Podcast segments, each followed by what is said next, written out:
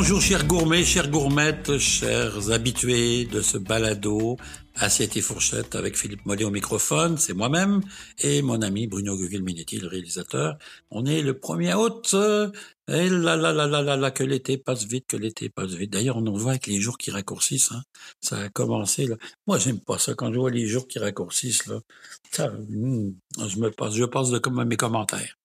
Euh, nouvelle du jardin, ben on est au mois d'août, la saison des, récoltes est bien entamée, mes tomates vont bien d'ailleurs, hein, je vous le dis, là, pas trop de souffrance avec mes culs noirs, j'ai eu quelques petits, euh, à peine, à peine on va dire, mais ça va bien, j'ai des belles tomates ancestrales que je savoure avec plaisir, avec du basilic frais, euh, avec une, un peu de, aussi quelquefois un petit peu de fleur d'ail, euh, c'est bon. Et puis euh, la, fleur de sel bien sûr intéressant.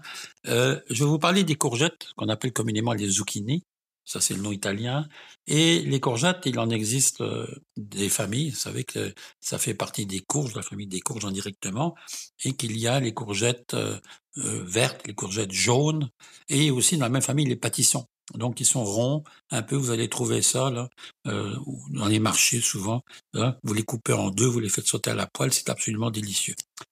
Les courgettes, ne les prenez pas trop grosses. J'ai vu des gens là, c'est sûr que si vous les laissez pousser dans le jardin, là, ça prend des, des dimensions astronomiques. Là, euh, et c'est presque des bâtons de baseball. Là. Vous pouvez tuer votre voisin si vous embête avec ça.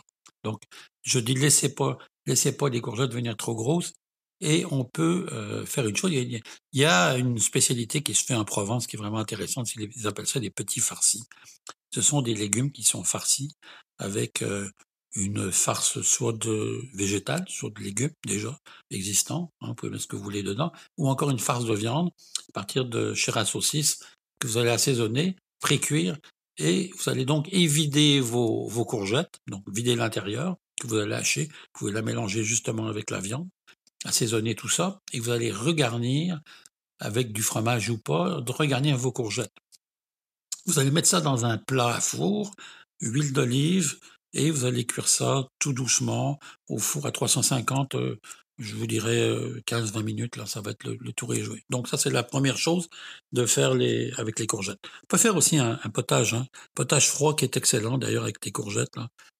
On n'a pas parlé des potages euh, cette fois, mais on en parlera un peu plus tard dans le mois d'août. Donc il y a aussi l'autre façon, c'est de les griller. Donc les faites du barbecue, vous les coupez en deux dans le sens de la longueur. Moi, je aime bien les faire mariner dans dans une huile avec du romarin euh, c'est sûr que le romarin, c'est une de, une de mes herbes préférées, avec la sauge. Alors, je fais souvent le mélange romarin-sauge, je fais très, très finement, puis je mets mes demi-courgettes dedans à mariner 3-4 heures, là, bien comme il faut pour que ça s'imprègne.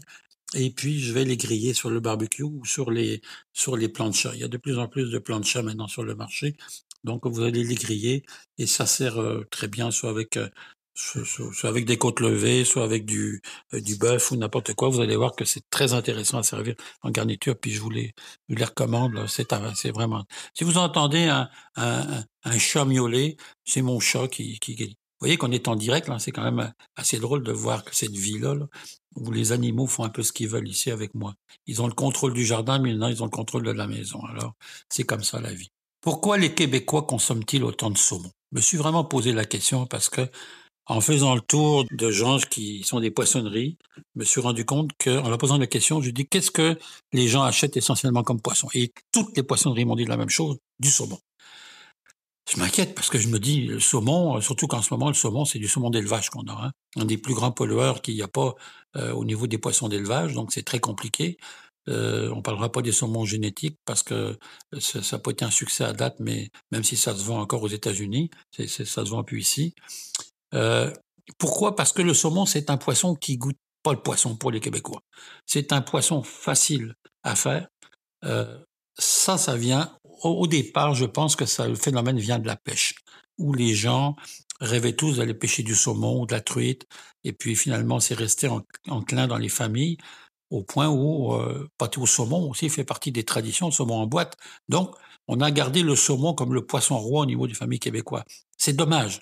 C'est dommage parce que, comme je vous ai dit, il n'y a pas que ce poisson.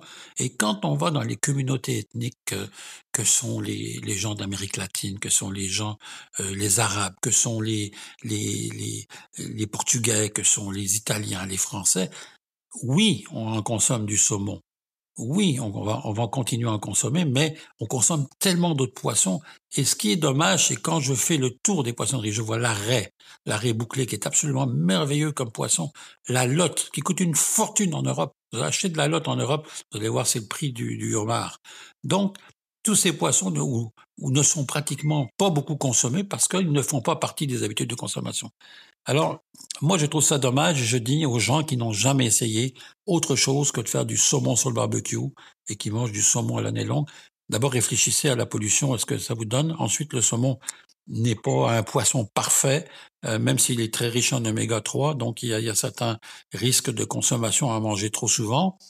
Euh, réfléchissez quand même avant de manger soit du saumon fumé, soit du saumon sushi, ou soit du saumon cuit, peu importe. Je dis pas de pas en manger là, pas ça je dis, mais réfléchissez quand même parce que aussi c'est plus on va consommer du poisson, plus on va consommer du saumon, pardon, ben plus aussi on va polluer en même temps.